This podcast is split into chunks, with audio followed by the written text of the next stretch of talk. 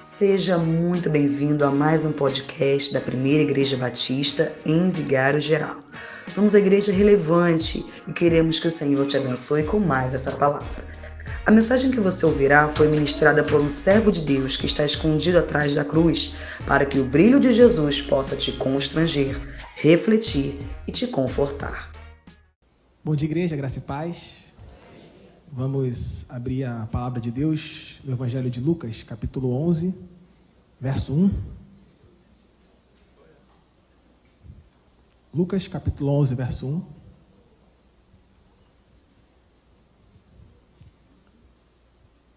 Diz assim a palavra de Deus: De uma feita, estava Jesus orando em certo lugar, quando terminou, um dos seus discípulos lhe pediu Senhor, ensina-nos a orar, como também João ensinou aos seus discípulos. Bom, eu costumo dizer que a ação mais fundamental da vida do cristão é o diálogo com Deus. Eu gosto de usar essa expressão diálogo, porque nos remete a dois elementos. Se fosse só um elemento, seria um monólogo. Diálogo nos remete a dois elementos. Quais são os elementos do diálogo? O primeiro é o ouvir. O diálogo é, tem como elemento ouvir. Então, o diálogo com Deus tem como elemento o quê? Ouvir a Deus. E nós podemos ouvir a Deus de diversas formas, de muitas formas. Mas ouvimos a Deus principalmente por meio da Sua palavra, da leitura das Escrituras Sagradas, do estudo da palavra de Deus. E o segundo elemento, que é o que nós vamos dar uma maior ênfase nessa manhã, é o falar. Falar com Deus. Esse é o segundo elemento do diálogo com Deus. E falamos com Deus também de muitas formas, né? Mas a principal forma com que falamos com Deus é através da oração. Então são os dois elementos mais basilares da vida do cristão: a leitura e estudo da palavra de Deus e a oração. E sendo algo tão fundamental, a oração, tão basilar, a oração, devemos sempre estar atentos se a estamos fazendo conforme a Bíblia nos orienta, conforme a Bíblia nos ensina. É muito comum é, nós nos depararmos em alguns momentos, né, é, principalmente quando lidamos com neófitos, né, pessoas novas na fé, com a seguinte questão: como orar? Como devemos orar? E essa é uma pergunta que, que deve, deveria, deve, deve ser uma preocupação dos neófitos, mas não só dos neófitos, deveria ser uma pergunta, uma, uma, uma pergunta que deveríamos estar nos fazendo com frequência. Será que estamos orando da forma correta? Será que estamos orando de acordo com as escrituras sagradas? Será que a escritura sagrada nos dá um norte sobre como orar? São perguntas que nós devemos estar nos fazendo, nos preocupando o tempo todo, né? Até porque, né, a gente já falou isso várias vezes, né? Nós somos seres caídos pelo pecado, né? Então, é, nós somos inclinados para o mal. Então, devemos sempre estar atentos para nos mantermos em retidão com relação às Escrituras Sagradas.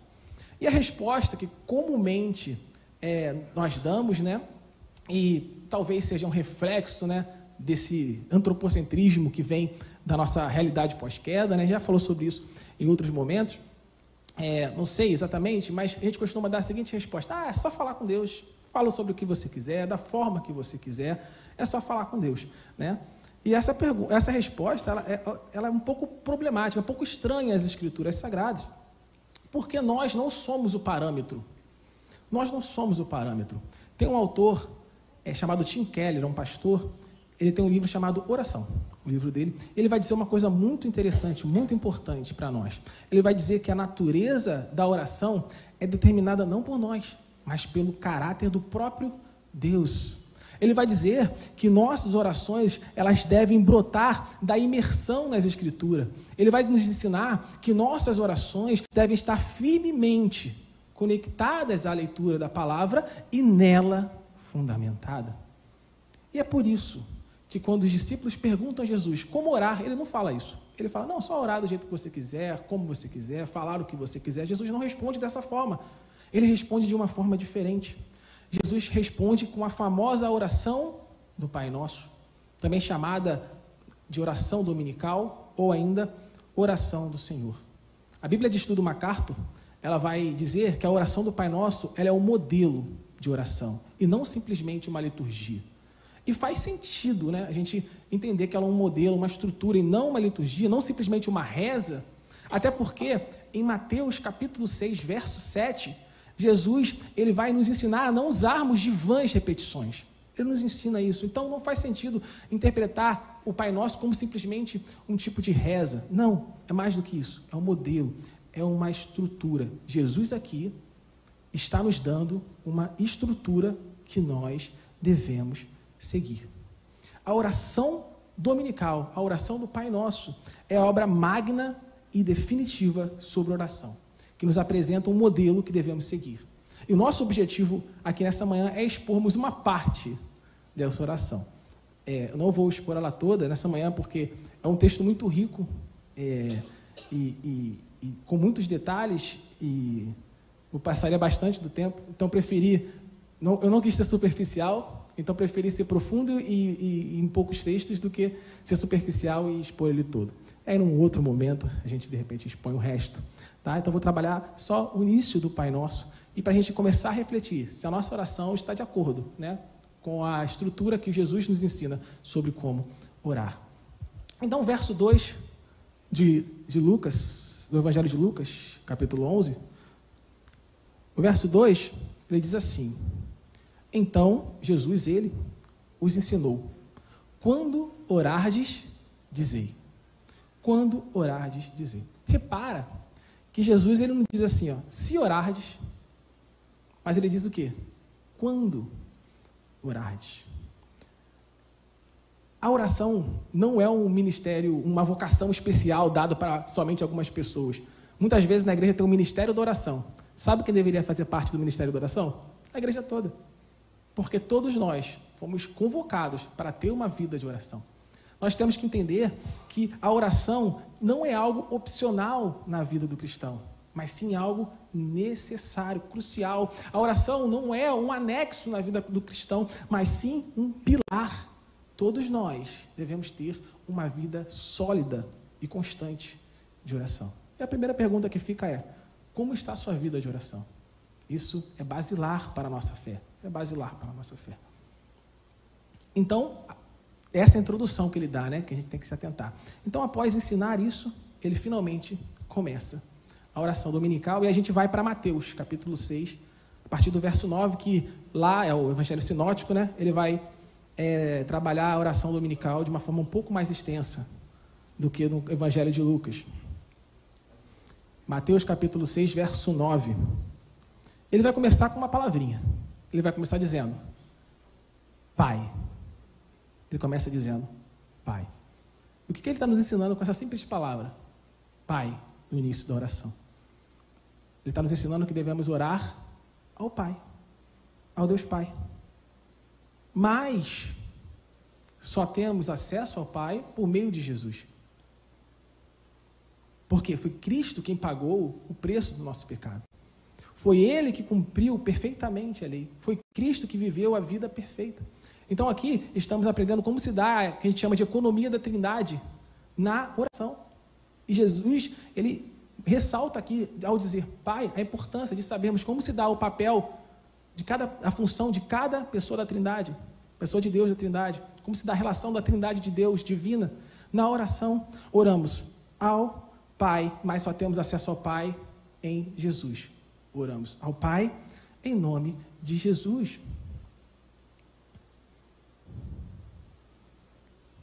Efésios capítulo 2, verso 18.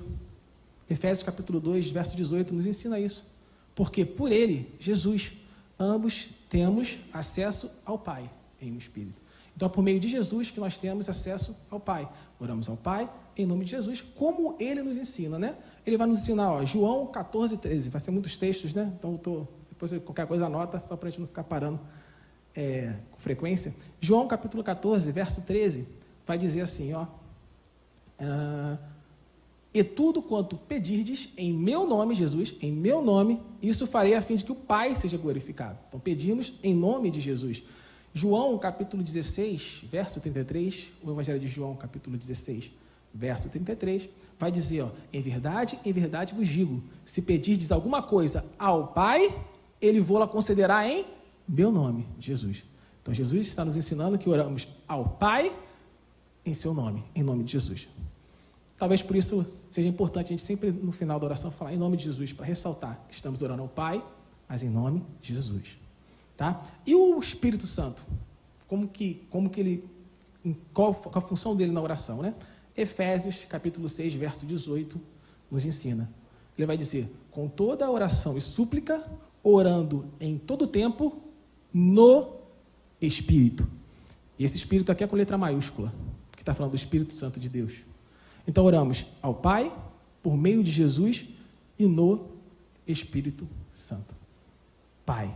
Jesus começa a oração e logo em seguida ele diz o quê? Nosso. Pai nosso. Ele não diz Pai meu, mas ele diz Pai nosso. Ele está dizendo que nem na oração, na sua oração privada lá na sua casa, você pode se esquecer que você faz parte de uma comunidade. Nem na sua oração solitária, você pode se esquecer que você faz parte de um corpo. Eu não sou a igreja sozinho, nós somos a igreja. Eu posso representar a igreja, mas eu nunca sou a igreja sozinho. Nós somos a igreja. Nunca podemos perder de vista que fazemos parte de um corpo. Por isso que o desigrejamento é algo totalmente estranho às Escrituras. Não faz sentido biblicamente. Não faz sentido de acordo com a palavra de Deus. Porque nunca devemos perder de vista que fazemos parte de um corpo, que fazemos parte de uma comunidade. Deus, ele é um ser relacional, ele é a trindade. Três pessoas um ser. E da mesma forma que ele é relacional, ele nos fez relacionais também. Nós somos seres relacionais e fazemos parte de um corpo, de uma comunidade. Jesus está nos ensinando que o exercício da busca efetiva de conhecimento, o exercício da busca por intimidade com Deus, extrapola a esfera privada. Nós somos incapazes de conhecermos a Deus e termos intimidade com Ele se também não fizermos comunitariamente, nós aprendemos juntos. Por isso que somos diferentes. Porque um complementa o outro. Por isso que temos dons diferentes, porque um complementa o outro. Nosso objetivo aqui, meu objetivo aqui, o nosso objetivo aqui, não é trazer tudo para mim, mas junto com meus irmãos em Cristo, fazer uma obra mais robusta, trabalhando junto, aprendendo um com os outros. Nós fazemos parte de uma comunidade, por isso que ele nos ensina dizendo: Pai nosso. Oramos ao Pai, em nome de Jesus no Espírito, e nunca podemos perder de vista que fazemos parte de uma comunidade. É isso que já aprendemos com duas palavras. Né? Depois ele diz: Que estás no céu. E olha o contraponto interessante. Ele fala: Pai nosso, olha só, algo pessoal, né? bem perto, que estás no céu. Olha a relação interessante que ele nos dá. Aqui ele está falando de uma coisa que a gente chama a teologia de transcendência e imanência de Deus. Está nos ensinando isso. Ó, aqui estás nos céus, aponta que a gente chama de transcendência. O que é transcendência? Que Deus está além da criação. Deus ele não pode ser limitado pela criação. Ele está dizendo, o Senhor está além da criação. O Senhor não pode ser limitado pela criação. O Senhor é muito maior do que a criação. É isso que ele está dizendo quando diz que estás no céu. Mas o Pai Nosso, ele diz, apesar de você estar além da criação, ser muito maior, do que a criação, você ainda assim se relaciona com a sua criação. Isso que é imanência. Você é um ser pessoal que sustenta a sua criação. O pessoal batista aí que fez, é, que fez o concílio, sabe da, do Langston, né? Que eles adoram o Langston. É a pergunta que sempre cai, né? Quem é Deus? Deus é espírito pessoal, perfeitamente bom, que santo amor cria, sustenta e governa todas as coisas. É o espírito pessoal que sustenta todas as coisas. Ontem eu dei uma palestra na Wesleyana sobre ciência e fé. E estava falando para eles que as leis que estudamos, as leis da física, é na verdade o agir de Deus ordinário. É Deus agindo de forma ordinária. Deus está sustentando a sua criação. Então imagina só, olha a grandeza disso, um Deus todo-poderoso que está muito além da criação, ele ainda assim se importa com cada um de nós, seres tão pequenos. Isso é maravilhoso. É diferente da visão que a gente chama de deísta, né? que acredita que Deus criou o universo, mas como se tivesse dado a corda e deixou o universo solto. Não. Nós cremos que Deus é um ser todo-poderoso, mas que sustenta a sua criação, que é pessoal, que se importa com cada um de nós. Tal forma que entregou o seu filho para morrer em nosso favor e nos trazer a salvação. Pai nosso que estás no céu. Ele diz no final: santificado seja o teu nome. Como assim, Tiago? Santificado seja o teu nome. Significa que o nome de Deus não é santo? Talvez você possa interpretar dessa forma, mas não é o que o texto está dizendo. Aqui o texto não está nos dizendo que o nome de Deus não é santo, mas que comumente não, tratemos, não tratamos o nome de Deus com a devida santidade. Nós somos pecadores e muitas vezes não tratamos o nome de Deus com a devida santidade. Então aqui estamos reconhecendo e declarando que Deus é santo. E estamos também clamando para que Ele nos ensine cada vez mais a tratarmos o Seu nome com a devida santidade. Que o Seu povo aprenda cada vez mais a tratar o Seu nome com a devida santidade. Que o mundo cada vez mais reconheça e trate o Seu nome com a devida santidade. Santificado seja o Teu nome. Santificado seja o Teu nome. Então, nessa parte inicial, estamos vendo Jesus nos ensinando o primeiro elemento que deve fazer parte da nossa oração. E que elemento é esse, Tiago? Louvor. Devemos iniciar a oração com louvor. Iniciar. Eu acho importante a gente iniciar com louvor. Porque muitas vezes nós oramos e já queremos correr para a parte das petições. Já queremos, Senhor, estou precisando disso, estou precisando daquilo. Muitas vezes fazendo isso, fazemos isso. E talvez isso revele um pecado no nosso coração. Talvez isso revele que não estamos querendo fazer a vontade de Deus, mas que, mas que Deus faça a nossa vontade. Talvez estamos vendo Deus como um, simplesmente um gênio da lâmpada, que a gente só procura quando está precisando de algo para que Ele realize o nosso desejo. Não. Ele está nos ensinando a começar com louvor. E é interessante começar com louvor, sabe por quê? Porque louvar requer intimidade. Louvar comumente significa, é, o, o, significado mais comum que a gente vai dar é como se fosse elogiar. Né? Então é falar dos atributos de Deus, é isso que é, que é, é louvar a Deus. Né? Só que para você elogiar uma pessoa, né? imagina para a gente aqui, para você elogiar uma pessoa, você tem que conhecer essa pessoa. Né? Quando você casa, né? casei com a Luísa, conhecendo várias coisas que eu não conhecia antes. Por quê? Tenho gerado intimidade com ela. Tenho tido, aprendido outras qualidades sobre ela. Então, para você louvar a Deus, você tem que ter intimidade. Então, isso que ele está nos ensinando. Comece louvando a Deus. Mas para isso, você precisa ter intimidade. Deus está nos chamando para ter intimidade com Deus. Para ter um compromisso com Deus. Para ter um relacionamento com Deus.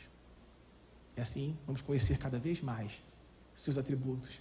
E não só teoricamente, mas como isso nos atinge. Como isso se aplica em nossa vida. Isso é fundamental. Vamos experimentar esses atributos, esse amor de Deus, a sua perfeita bondade. Vamos experimentar ela em nossa vida. E vamos descansar com a justiça de Deus, com a onipresença de Deus. Vamos experimentar os atributos de Deus. Meus irmãos, não louvamos a Deus somente em canções. Devemos louvar a Deus também através de nossas orações, através de cada palavra que nós professamos. Quantas vezes não vemos pessoas que oram muito, oram muito, quantitativamente falando, só que em detrimento da busca pelo conhecimento de quem Deus é. E aí, em contrapartida, muitas vezes vemos pessoas que estudam muito, né, a fim de conhecer quem Deus é, gostam de teologia, mas em detrimento de uma vida de oração. Enquanto a Bíblia está nos ensinando que o estudo da palavra e oração andam lado a lado. Uma vez eu estava dando uma palestra lá na igreja que eu era membro, Central de Caxias, sobre, sobre é, uma fé racional, ter uma fé racional. Eu estava falando a importância de a gente estudar e tudo mais. Aí tinha uma visitante, uma senhorinha, que levantou a mão e falou: O que, que é melhor, Tiago? O que, que é melhor? Um, uma, aquela senhorinha que ora, beça, ora, beça, mas não estuda, mas está sempre na igreja e tudo mais. Ou aquele jovem que estuda, estuda, estuda, mas não ora, né, não tem compromisso de verdade. O que, que é melhor? Perguntou para mim, né? Aí eu falei: o que, que é melhor? Você vai pegar um avião. O que, você prefere? A asa esquerda ou a asa direita para voar? É assim que funciona, né? Mesma coisa. As duas coisas são fundamentais. Os dois estão errados. Os dois estão errados. Nós devemos ter uma vida de estudo das Escrituras Sagradas, mas ao mesmo tempo uma vida de oração. E na verdade, uma anda lado a lado, porque quando você estuda, você conhece mais Deus, aí você ora, você tem mais intimidade com Deus, isso te ajuda a entender mais sobre quem é Deus, então está relacionado. Não tem como a gente fazer coisas separadas, separadamente. É isso que ele está nos ensinando. Louvar a Deus, ter intimidade com Ele. E o segundo elemento que eu vou trabalhar, que está também totalmente relacionado ao louvor, é a ação de graças. Né? Um livro muito famoso também, os batistas usam muito, é Como Desenvolver uma Vida Poderosa de Oração, do autor Gregory Friesel. E ele correlaciona essas duas coisas. Ele fala que o louvor e a ação de graças estão intrinsecamente ligados. Ele trabalha os dois de forma conjunta, inclusive num capítulo só sobre isso. E de fato faz todo sentido, né? Afinal de contas, né? nós louvamos a Deus por quem Ele é e agradecemos a Deus pelo que Ele faz, pelo que Ele há de fazer, mas principalmente, sobretudo, nós agradecemos a Deus pelo que Ele fez em nossas vidas. Esse é o mais importante. O melhor de Deus, Ele já fez por nós. Ele enviou seu Filho e nos deu a salvação. Esse é o melhor de Deus. Às vezes você fica, não, eu quero para a igreja para ter um carro, para ser curado. Mas a maior cura Ele já deu, que é a maldição do pecado. Essa é a maior cura. Ah, mas é, Deus me curou, eu vou poder viver mais. É, mas se você for salvo, você vai viver eternamente. Essa, esse é o maior benefício da salvação. É isso que devemos estar com os olhos voltados para o eterno, para a verdadeira vida, a vida abundante que Jesus Cristo nos dá através de seu sacrifício expiatório. Quem Deus é e como ele age tem uma forte ligação. Tem uma forte ligação, sabe por quê? Porque Deus ele é perfeitamente coerente, ele age de acordo com o seu caráter. A gente pode ver isso com bastante clareza lá no texto de João 3,16, que todos vocês conhecem, que diz: Porque Deus amou o mundo de tal maneira que deu o seu Filho unigênito, para que todo aquele que nele crê não pereça, mas tenha a vida eterna. Repara que ele amou o mundo de tal maneira que deu. Está vendo como o, o caráter de Deus está totalmente ligado à ação de Deus, ao agir de Deus? Ele deu segundo o seu caráter, que é amor. Então Deus age de acordo com seu caráter. Ele é perfeitamente coerente. Isso também nos ensina a necessidade de sermos coerentes. Será que o nosso discurso corresponde às nossas ações?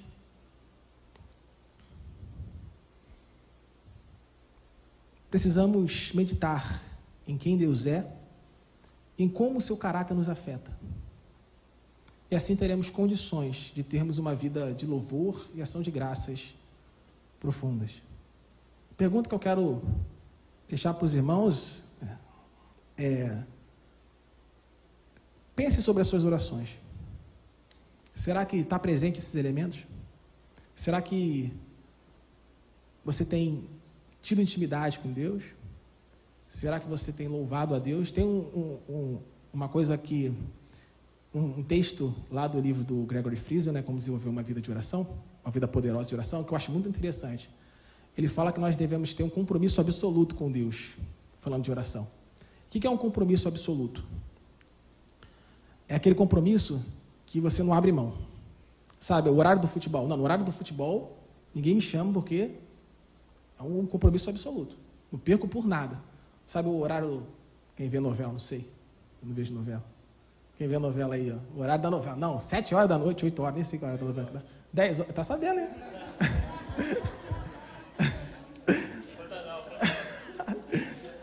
Nesse horário aqui, ó, até desliga o telefone. Devemos ter um compromisso absoluto com Deus. O horário, onde paramos. Porque muitas vezes nós oramos assim, né? Sobra um tempinho, tu ora correndo ali e tal, não sei o que lá. Mas Deus quer que nós tenhamos um compromisso absoluto com Ele. Paremos um tempo, desligamos o celular, nos trancamos no nosso quarto e ali temos um tempo de qualidade com Deus. Você tem tido esse tempo de oração com Deus? Isso é basilar para a vida do cristão. Tendo isso, a segunda pergunta: será que você tem louvado a Deus em suas orações? E mais do que isso, louvado a Deus em sua vida, sua vida tem sido um culto a Deus, de louvor a Deus? Ou você tem orado somente para pedir as coisas que você que você quer, que você precisa, que te faz falta? Nós temos que entender que a oração não tem a ver com você querer mudar Deus. Você querer mudar a cabeça de Deus. A oração tem a ver com Deus nos mudar. Deus nos transformar. A intimidade com Ele. E o último ponto, ação de graças. Será que você tem vivido uma vida de gratidão a Deus? Será que você tem lembrado que tudo que nós temos é por graça? E graça é o quê? Favor e merecido. Nós não merecemos nada. Não merecemos nada. Mesmo assim, muitas vezes agimos de forma altiva, com arrogância, nos achando melhor do que os outros. Não. Ele está nos ensinando aqui a viver uma vida de gratidão e expressar também essa gratidão na oração, em palavras e também refletindo a nossa vida. Amém? Outra oportunidade, a gente fala sobre o resto. Pastor.